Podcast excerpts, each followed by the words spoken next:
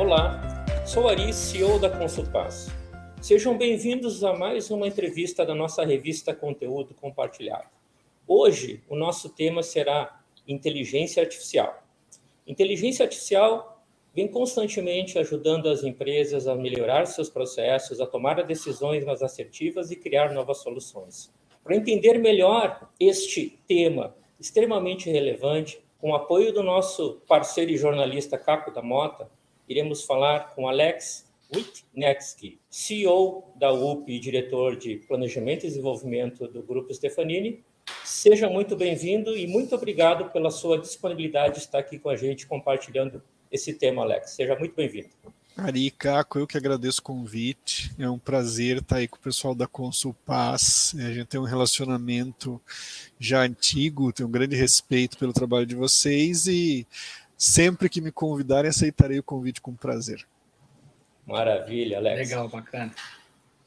Alex, para compartilhar com os nossos, nossos leitores aí, é, a gente gostaria que você falasse um pouquinho da sua trajetória, né, até fundar a, a UP Stefanini, como a inteligência artificial chegou na tua vida profissional, né, e o que a UP faz hoje e que pretende ainda fazer nesse, nesse mundo aí de IA, por favor. Legal. Eu sou do Mato Grosso do Sul, me formei é, na Universidade Federal do Mato Grosso do Sul, em Campo Grande, é um estado agrícola, eu acho que a maioria das pessoas é, é, imaginam isso, né? O Mato Grosso do Sul é um lugar meio como Acre, assim, ninguém tem muita certeza de como é e tal, mas é um estado agrícola, um estado pequeno. É, quando eu me formei, meu sonho era trabalhar com tecnologia, particularmente com videogames, isso há 25, 30 anos atrás, e, e obviamente é, não era o lugar ideal para fazer isso. Até hoje é basicamente o estado que, que planta soja e cria gado, então eu precisava sair do Mato Grosso do Sul. E aí tinha que ir para um lugar longe, só que do Mato Grosso do Sul todo lugar é longe, né? Rio de Janeiro é longe, São Paulo é longe. Eu acabei indo para a Inglaterra Fiquei lá sete anos, consegui trabalhar com videogame, fiz uma carreira nesse mundo e foi aí que eu comecei a trabalhar com inteligência artificial. Na época em que eu comecei, eh, havia muito pouco uso efetivamente para inteligência artificial. Um dos usos era em videogame no que a gente chama de NPCs, que são non-playing no, no playing characters, são os caras que não são você no jogo. Então é o, é o zumbi que você vai matar, o carro de uhum. Fórmula 1 que você vai passar. E naquela época eles eram meio bobões, assim, eram meio, meio é, é pouco inteligentes, né? Hoje a gente precisa baixar a inteligência deles, senão você nunca ganha videogame de nada. Depois de alguns anos eu voltei para o Brasil, né? Achei uma, uma boa moça brasileira para casar e a gente decidiu que aqui era um lugar melhor. É... E aí, quando eu voltei, eu queria continuar trabalhando com tecnologia, criei uma empresa pequenininha que fazia já inteligência artificial, né, fazia qualquer coisa, na verdade, de fábrica de software para pagar conta, mas tinha um núcleo ali que continuava trabalhando com isso, até que em 2013 a gente foi adquirido pela Stefanini, então vão fazer aí 10 anos, na verdade, finalzinho de 2012, né, efetivamente, come, oficialmente comecinho de 2013, e, e, aí a gente ganhou uma perspectiva grande, a gente deixou de ser uma empresa pequena do interior, passou a ser parte de um grupo muito maior. A Stefanini já era a maior empresa de tecnologia brasileira naquela época, hoje é muito maior ainda. Só nesses 10 anos a Stefanini multiplicou o tamanho dela por 5 e a gente um múltiplo maior que esse.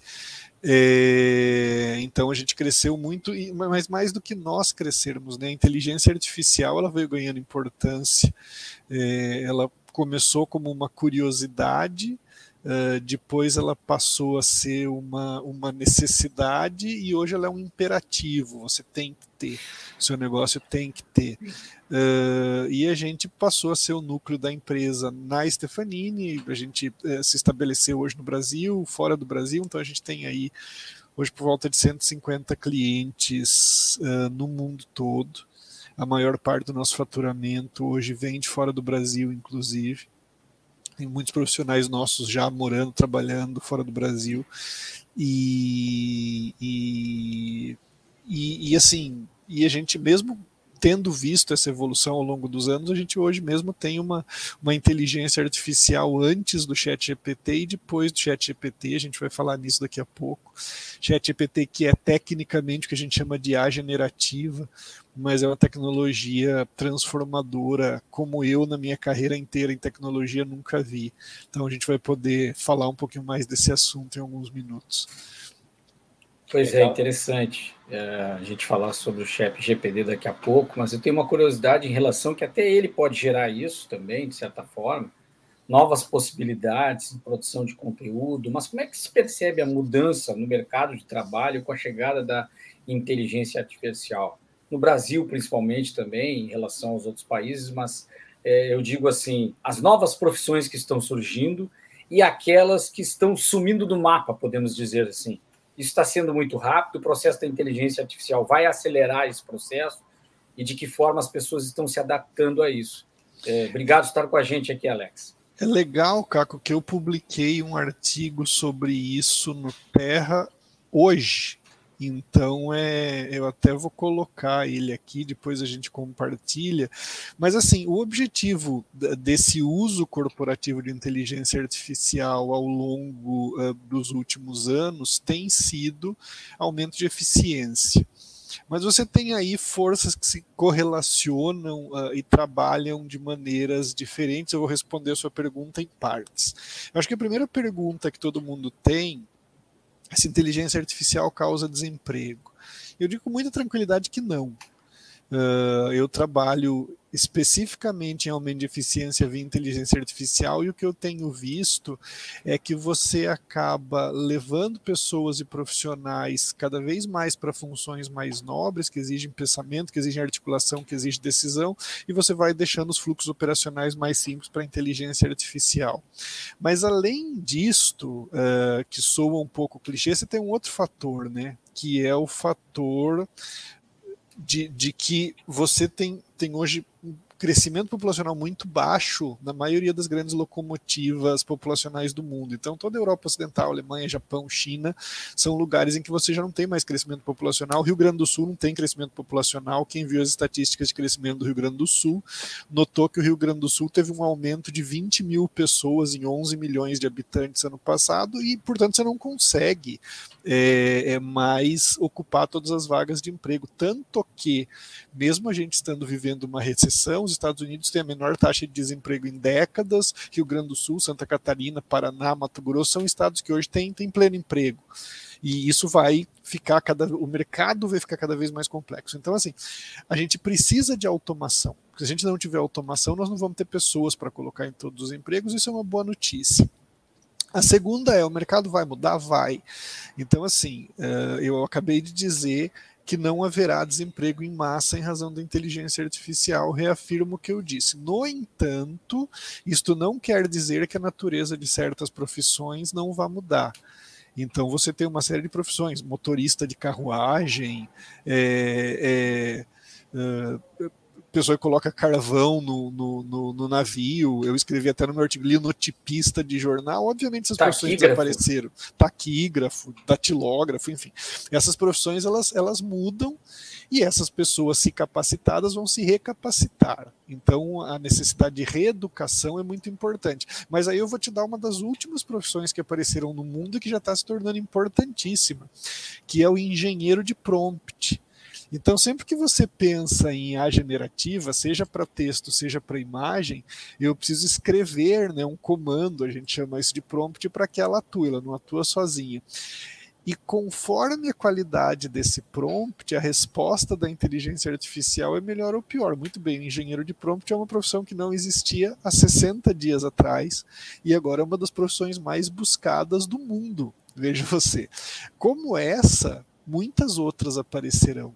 Então, se você quiser se, se, se preparar para alguma coisa, quem estiver assistindo aí, se prepare para ser engenheiro de prompt. O que, que você precisa fazer? Já tem curso sobre isso, mas não são muitos. Você vai ter que sentar na frente do chat GPT uh, ou do Dali ou algum sistema desses de criação de imagem e treinar, treinar, treinar para entender uh, o tipo de saída que você vai conseguir a partir do comando que você der. Eu até tenho uma dúvida em relação a isso, acrescentando, Ari. Uh, para o Alex. Essa coisa do engenheiro ela é mais intuitiva e menos, digamos, tecnológica? Porque Não é nada você... intuitiva. Não? Não. Mas ela é, mas ela é, ela é, tem uma engenharia mesmo, uma técnica para fazer o prompt. Tem uma técnica para fazer o prompt e principalmente em imagem. Em imagem, os melhores prompts são prompts que incluem uma série de, de, de elementos que são muito profissionais. Então, tipo de iluminação, tipo de abertura de câmera, paleta de cores, estilo Entendi. artístico, estilo de fontes. Eu, eu vi alguns prompts, né? eu não sou artista gráfico, mas os melhores artistas gráficos fazem os melhores prompts porque eles dizem assim: quero uma imagem tal, com paleta tal, com foto cromo de tal coisa, com abertura de luz assim, com luz incidindo no ângulo tal, e aí você tem uma resposta muito mais efetiva do que um cara como eu que não, não entende nada disso, que diz, me mostre um pinguim pulando na, na piscina. E a mesma coisa para texto. A gente tem trabalhado com documentos legais, uh, e quando você tem um advogado trazendo o que ele precisa, você vem com uma clareza muito maior. Então, você tem uma evolução do ferramental, mas esse ferramental também vai exigir um nível de qualificação, que é exatamente isso que você mencionou, Caco. É uma transformação de uma profissão numa outra que antes não existia, mas usando o mesmo conjunto de habilidades. Sabe o que, que me parece, Ari, que é, um, é hum. como se tivesse uma receita do bolo e a gente cria o fermento para a inteligência artificial, para ela crescer. Se eu der a receita certa e os ingredientes, na, o advogado que é técnico no direito, me parece isso. É, acho interessante esse aspecto. Não sei se na área da gestão, de liderança, ou nesse sentido também existem processos de gestão que podem ser melhor fermentados e criados com uma ferramenta como essa, que, que deixa a gente curioso, né, Ari? Uhum, perfeito. Até, até aproveitando, Alex, nesse gancho aí né, nessa pergunta, falando um pouco de liderança, né? A gente falou agora, o Caco comentou da liderança. Como que você entende, né, na tua percepção, Alex, essa mentalidade da liderança e a cultura das pessoas, das empresas, né? Estão conseguindo acompanhar esse ritmo aí de transformação do, da inteligência artificial? Porque a gente sabe que ela está, o próprio site que a gente vai, você vai comentar um pouco mais para frente, o GPT, né, sabe que está transformando a sociedade como um todo, né? Então, assim, como que está, na tua percepção, a cultura das, das, das pessoas e a, a, própria mentalidade das lideranças nas empresas e como que você vê o Brasil hoje, se ele está inserido nesse contexto aí de mudança cultural? Eu acho que assim, acompanhar a velocidade de mudança ninguém consegue. É, a gente tem. Eu, eu sou especialista nisso, eu trabalho com isso há duas décadas. É muito difícil. Porque toda semana você tem alguma coisa é, é, muito importante nova acontecendo, muito relevante, e não é, não é news, news cycle, não é hype, são coisas realmente relevantes, são modelos novos, são abordagens novas desses modelos. É, eu acho que é uma tecnologia que vai ter um poder transformador em quase tudo, nas empresas, nas relações, na maneira como a gente enxerga o mundo, na maneira como a gente trabalha, e absolutamente ninguém entende o que vai acontecer, nem os criadores dessas tecnologias. Mesmo os criadores dessas tecnologias, eles entendem que tem na mão algo muito poderoso, mas eles se surpreendem a cada dia com a quantidade de novas utilizações que eles encontram para isso, ou que todos nós encontramos para isso. E aí você tem lideranças que são mais interessadas, outras menos interessadas, mas eu te digo que existe um nível de, é, de, de, curiosidade gigantesco. Outro dia eu estava explicando que a minha sensação é que, assim, cinco anos atrás a gente era uma, uma banda que tocava numa garagem, numa festinha de aniversário de 15 anos, aí a gente passou para para tocar ali num, num bar é, uhum. underground do, do centro da cidade e de repente a gente foi catapultado para o palco do Rock in Rio. Todo mundo quer saber sobre isso, todo mundo quer entender sobre isso. Uh, existe uma demanda brutal para conseguir compreender o caminho. E assim, eu, sempre digo, eu não sou futurologista, eu não faço ideia do que vai acontecer. Uh, acho que a maioria de nós não faz, mas eu sei que vão acontecer mudanças muito radicais, porque a gente tem visto isso. Dos experimentos que a gente faz a cada dia, a gente vê possibilidades enormes de utilização dessas tecnologias, certamente, como em qualquer grande mudança tecnológica, do ponto de vista corporativo, haverão vencedores e perdedores e muitas vezes vencedores vão ser os que tiveram a coragem de embarcar nisso, inclusive cometer erros antes, porque erros serão cometidos. Ninguém entende muito bem a natureza da tecnologia, então você vai ter que errar para acertar necessariamente.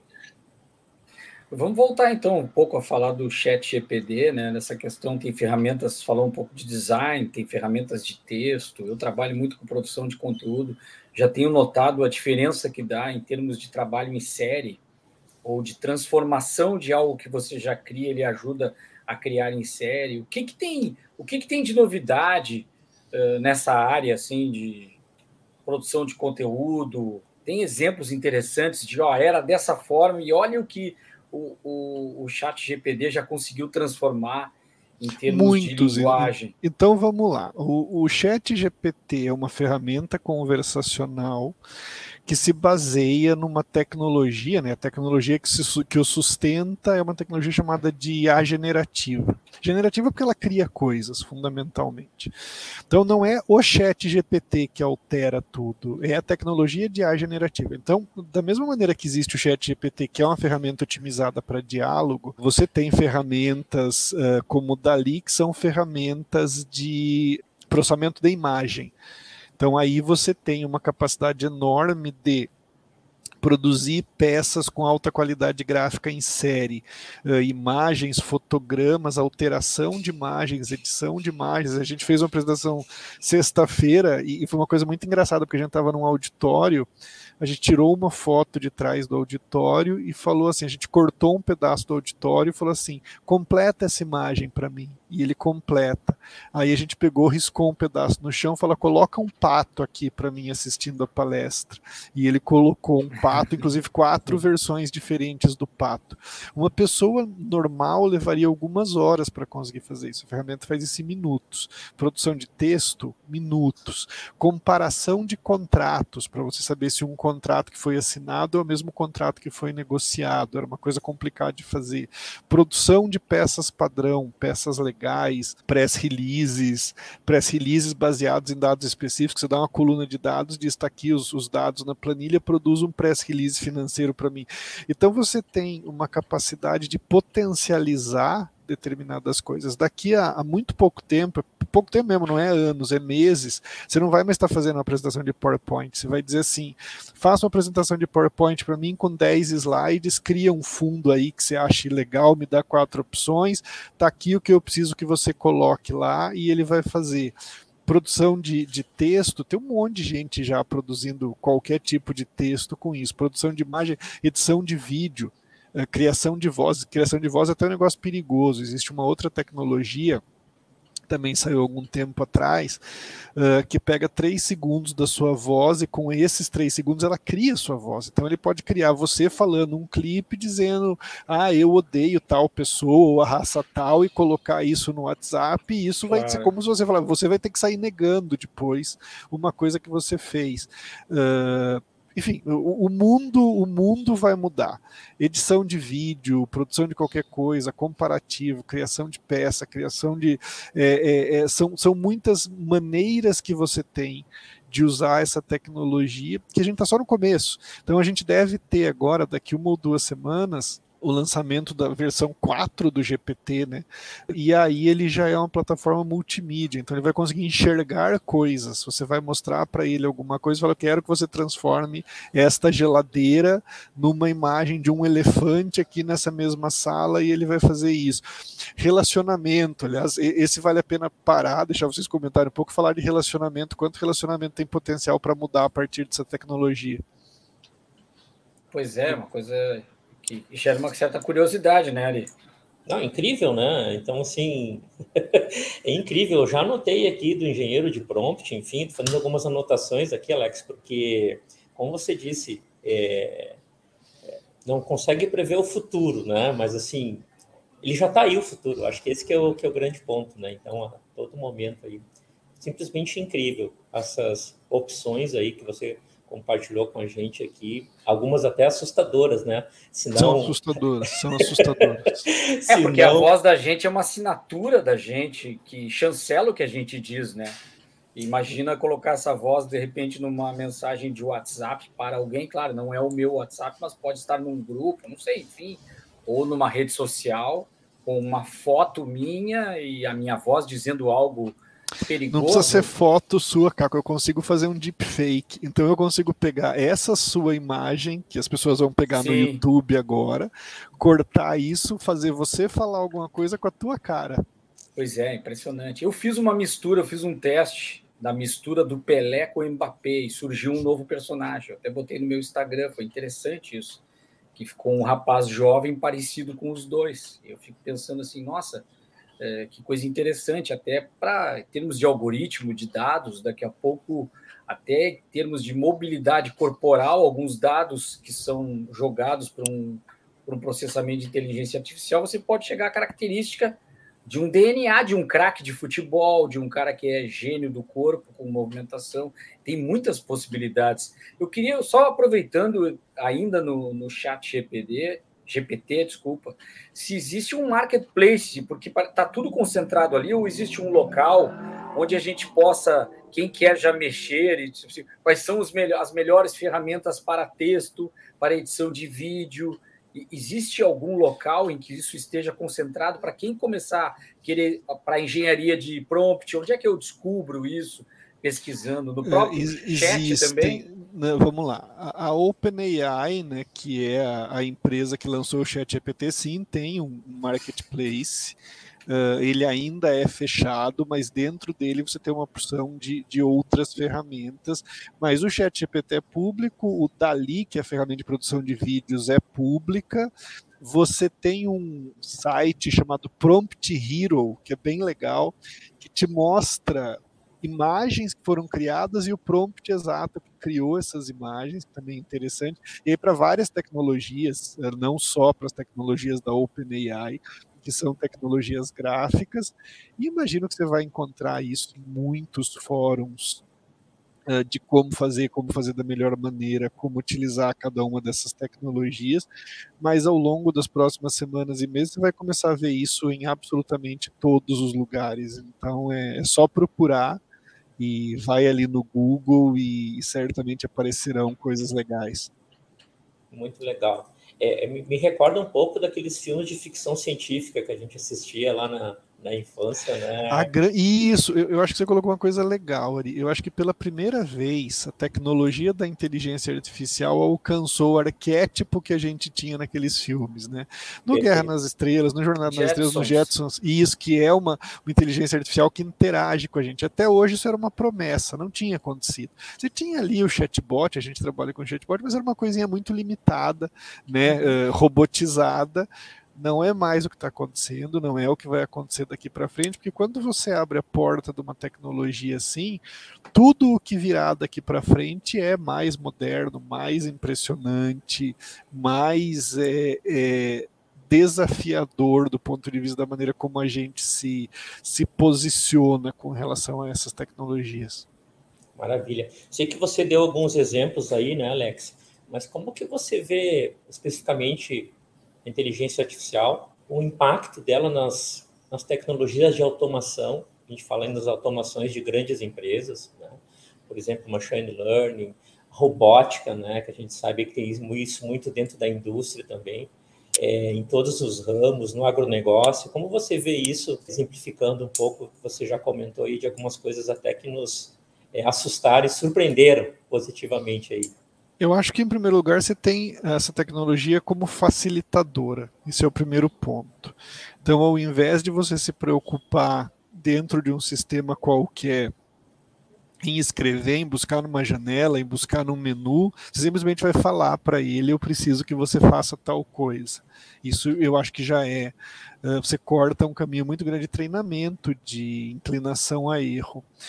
Em segundo lugar, o tempo tempo gasto com cada processo certamente vai mudar. Então, uma série de processos que são processos, não só processos que, que não exijam intelecto, mas várias pessoas que exigem intelecto, vão ser automatizados e, portanto, as pessoas vão ter que ser retreinadas em processos diferentes. Eu não consigo dizer o que, que vai acontecer em cada indústria, o que, que vai acontecer na indústria, o que, que vai acontecer na educação. A educação mudou.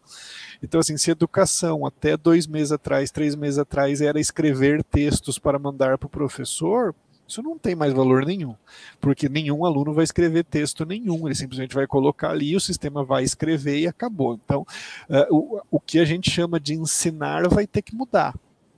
Que direção vai? Não sei. Eu acho que só isso abre um debate infinito.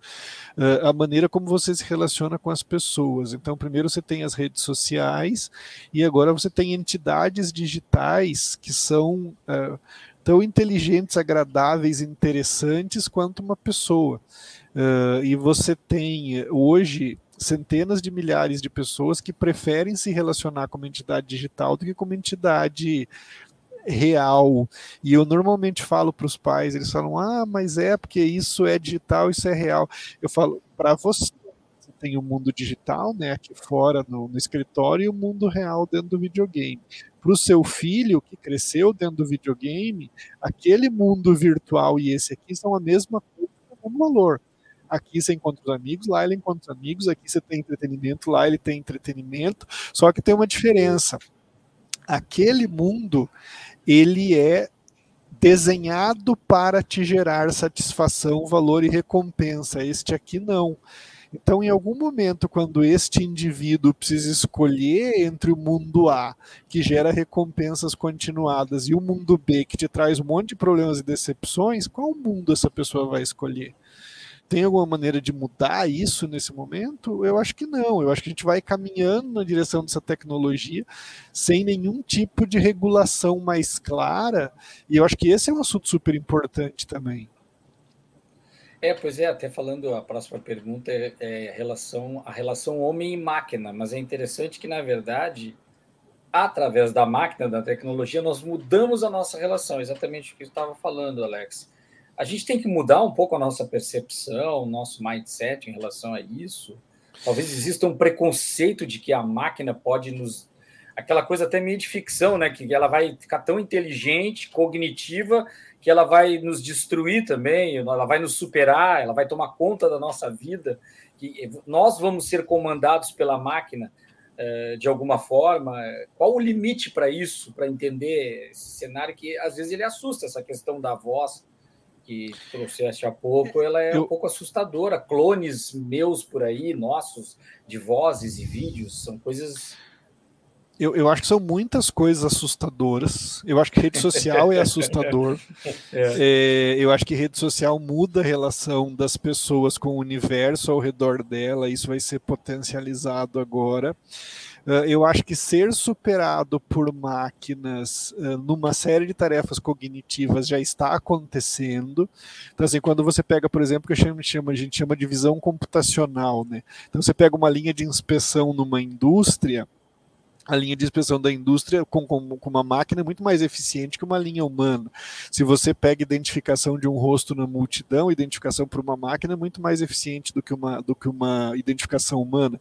E a partir agora dessas tecnologias como o ChatGPT, escrever um texto de 500 palavras sobre as plantações de banana na Serra Gaúcha, a gente vai levar horas pesquisando e fazendo, ele vai escrever em 5 segundos.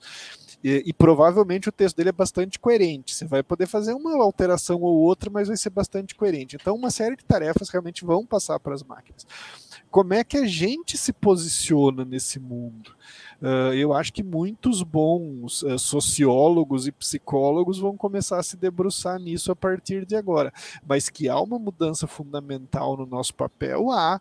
Uh, e enquanto a gente ainda tem a visão de como era o mundo antes disso e como vai ser o mundo depois disso, a partir de agora você vai ter uma geração inteira que não vai conhecer o mundo sem essas tecnologias, que vai se apoiar nessas tecnologias E quando você diz, poxa vida, essas tecnologias comandarão nossa vida, em grande parte elas já comandam. Se você pega um feed, seja de LinkedIn, seja de Instagram, de qualquer rede social, quem decide o que vai aparecer não é você, é o algoritmo. Quando você entra lá no portal de um, de um grande de um grande e-shop como a Amazon, quem decide o que está na primeira página são eles, não é você. A gente chama isso tecnologicamente de falsas escolhas, né? Então você entra lá na Amazon para ver livro e vão aparecer lá os 10 primeiros livros. Você não escolheu aquilo.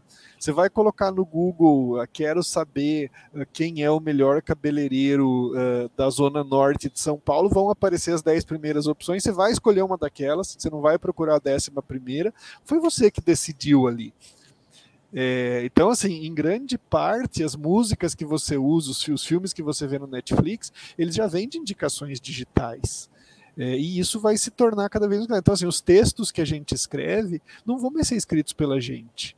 As apresentações que a gente faz vão ser organizadas de uma outra coisa. Então, esta inteligência ela vai cada vez mais tomando conta da nossa vida. O que sobra da gente depois disso? Eu não sei. Tenho grande curiosidade, mas não, não sei. Não, não chego aqui e digo eu sei o que vai acontecer. Eu não faço a menor ideia do que vai acontecer. Na, na realidade, né, Alex, é uma jornada de transformação mas de uma forma muito mais acelerada. Né? A gente tem aí no escopo, né, trata muito o tema de gestão da mudança, mas aqui a gente está falando de uma, uma jornada de transformação que é mais uma corrida, né, que é muito rápido, né, para você estar tá se adaptando a quanto a isso. Mas, assim, muito, muito surpreendente. Eu não imaginava todas essas opções, mas um ponto aí que, de certa forma, você já comentou, e eu particularmente, e acho que outros pais também têm é, um pouco de atenção é quanto ao tema de educação. Né? A gente sabe como que é o nosso modelo, é muito tradicional a forma de educação hoje nas escolas. Eu tenho filhos também no ensino médio e fundamental, e realmente tem uma necessidade grande aí de é, isso sendo revisto, porque você, como você comentou, né? O método tradicional de educação, que na maioria das escolas ainda existe, ele vai ter que se readaptar. Até para perguntar para você quanto esse tema, falando até em profissões do futuro, né? Quais são, quais seriam as habilidades do profissional do futuro para poder estar tá interagindo com todas essas é, tecnologias aí de inteligência artificial. Eu vou dar uma resposta mais rápida e outra que vai te surpreender. A primeira, eu acho que profissões do futuro, você tem que se preparar para ser flexível, porque profissões e funções vão aparecer e desaparecer, e o valor de um diploma formal numa determinada área é muito pequeno. E para mim, a educação não tem que mudar em direção a um novo modelo, ela tem que retornar a valores muito mais tradicionais. E vou dar um exemplo que eu gosto muito de dar. A Universidade de Oxford ensina da mesma maneira há mil anos exatamente a mesma maneira. Então você tem um conjunto de alunos, tem um tutor, durante um ano você tem três trimestres, no intervalo de cada trimestre você tem um mês de férias, e o objetivo de cada uma das turmas é criar um trabalho sobre algo, ter uma série de coisas, mas principalmente, dependendo do que seja, você pode falar de savanas africanas ou você pode falar de microbiologia. O objetivo desses grupos é ensinar a pensar não, eu que sou um cara que trabalha com tecnologia, eu sou tremendamente desconfiado de ensino digital, de tablets no ensino, de computadores no ensino. Eu ainda acho que o maior valor que as pessoas precisam ter é aprender matemática, aprender a escrever e aprender a ler. Ler de verdade, não ler de resumo na internet. Porque se elas souberem essas três coisas, elas estarão aptas a qualquer coisa. Eu acho que todas as modernizações que aconteceram no ensino nos últimos 20, 30 anos, e eu vejo agora colégios, computadores, computadores, eu acho tudo isso uma grande besteira. Eu acho assim, se você, se a escola conseguir, a melhor escola do, do Brasil é o Visconde de Rio Branco, no Rio de Janeiro. Não tem computador, não tem tablet. Você lê livro, você escreve. Ah, é duro, é chato. É, isso é o que faz um ser humano. É, então, assim, eu se tivesse que falar de educação, eu seria radicalmente conservador sobre o modelo uh, e acharia que uh, aprender você pode aprender por vídeo no YouTube, mas a função do professor é discutir na sala com o aluno e fazer ele ensinar a pensar uh, e conseguir apresentar esse pensamento de forma clara, de forma estruturada. Maravilha. Bom esse recado, Alex, porque e eu acho que reforçar esse papel do professor, né, de fazer pensar, inclusive frente a todas essas opções que se tem aí, de certa forma, que poderia facilitar né, ao, ao aluno, principalmente. Muito bom esse teu, esse teu recado para tá, a gente estar tá compartilhando ele também. É, eu estou falando tudo isso porque eu ouvi de uma escola tradicional em Porto Alegre que está eliminando livros e cadernos e colocando tudo no tablet. Eu falei, meu Deus, esta é a maior besteira que alguém poderia fazer no universo, assim. Porque a criança já passa 10, 12 horas por dia olhando para uma tela, você vai, em vez de você tirar ela da tela, você vai botar ela mais 4, 5 olhando para a tela. Para mim, que sou de tecnologia, que trabalhei com tecnologia minha vida inteira, isso não faz nenhum sentido. Muito bom. Caco, algum ponto a mais que a gente está chegando no nosso Não, muito, nosso muito interessante, não, não teria mais nada a acrescentar, só me lembrei daquela. Às vezes você vai numa padaria ou numa loja, alguém, e bate um desespero de uma conta simples, que a gente diz que é conta de padeiro, e a pessoa pega uma tecnologia e a calculadora e não consegue, perde às vezes até um cliente, porque às vezes é só um 10 menos 6, que é que na verdade é quatro, só espero que eu não tenha errado a conta de padeiro agora. Mas às vezes é uma coisa assim, né? Ah, vezes dois, uma que a gente treinou, né?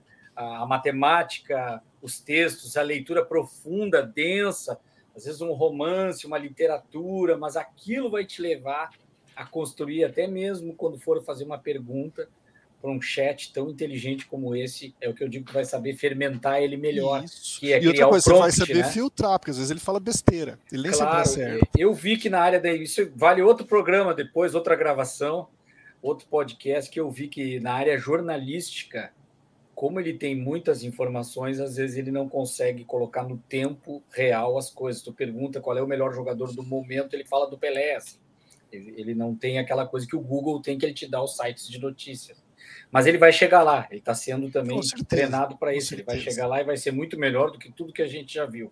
Eu fiquei impressionado e obrigado por ter compartilhado com a gente ideias tão boas e construtivas e dicas também para quem está querendo entrar nessa área e conhecer melhor, Alex. Obrigado, de verdade. Sensacional.